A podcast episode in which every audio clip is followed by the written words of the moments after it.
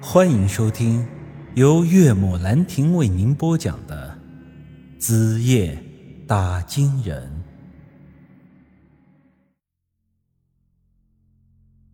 第二天清早，我刚在床上躺下，打算睡觉，这时房子外面传来了一阵吵吵嚷嚷的声音，我便问我妈：“这外头是咋了？”我妈告诉我，好像是隔壁王家村有人到这边来闹事。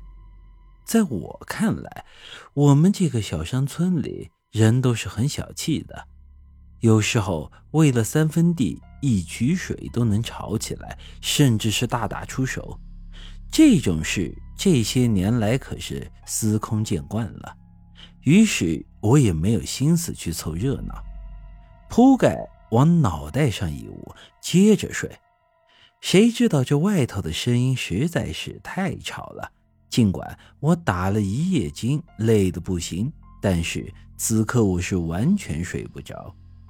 无奈之下，我只好套上了衣服，穿上鞋袜，到外头去看看他们到底在吵什么。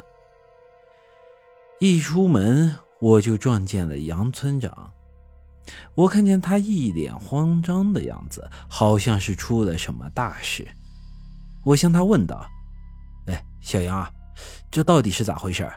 我看王家村过来了好多人，这村长都来了。”杨凯旋一把拉住我的手，说道：“哎呀，大事啊！王家村的王富贵村长拿了把菜刀，要来我们村砍人呢。现在暂时被几个村外的汉子拦在了外头。”我一下子惊住了，啥？大白天拿菜刀来砍我们村的人，狗日的还有王法吗？还有法律吗？但我随即又想到，人家王富贵是王家村的村长，这脑袋又没问题，不可能平白无故来我们村砍人的。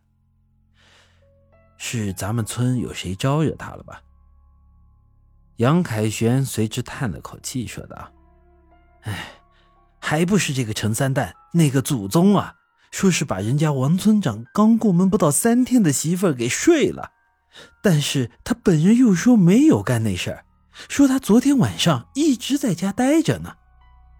我当即想起了昨天晚上这陈三蛋披了块红床单在玉米地里撒尿的场景，狗日的胆大包天呐！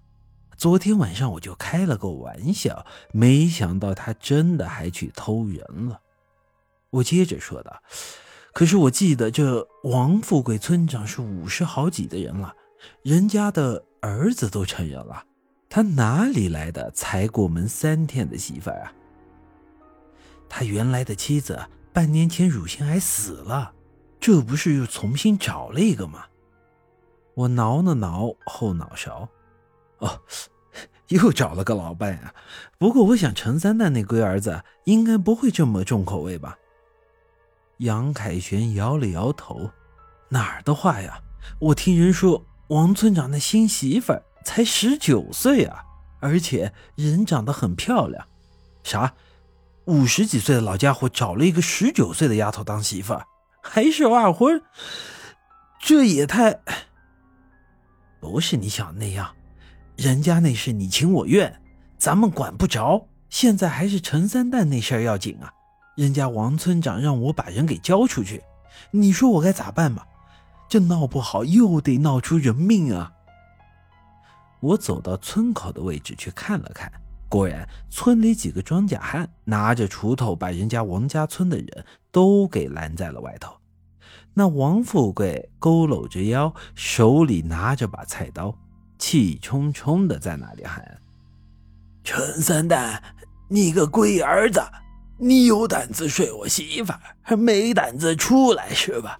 老老子今天就把你狗日的给给剁了！”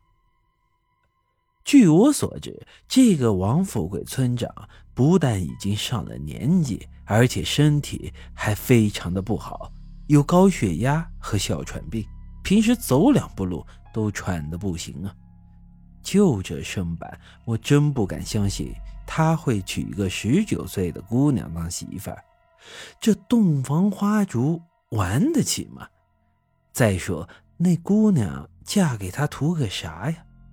看到他一头的白发，我当即想到了苏东坡的一首打油诗：“十八新娘八十郎，苍苍白发对红妆。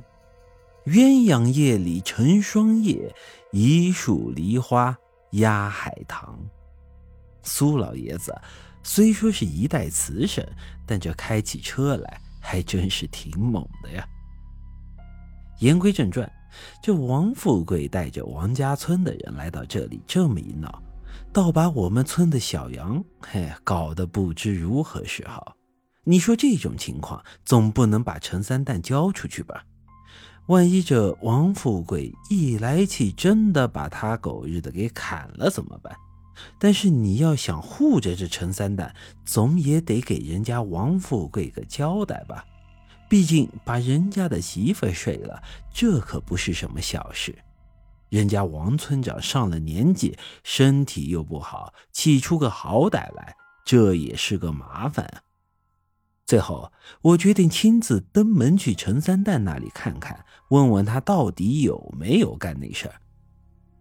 来到这陈三蛋家里，那家伙平时大大咧咧，挺豪横的。这时候却是吓得躲在屋里的床上，捂着厚厚的棉被，连个屁都不敢放。我坐在他床边说道：“哼，狗日的，有胆子玩，没胆子认账是吧？”本集已经播讲完毕，欢迎您的继续收听。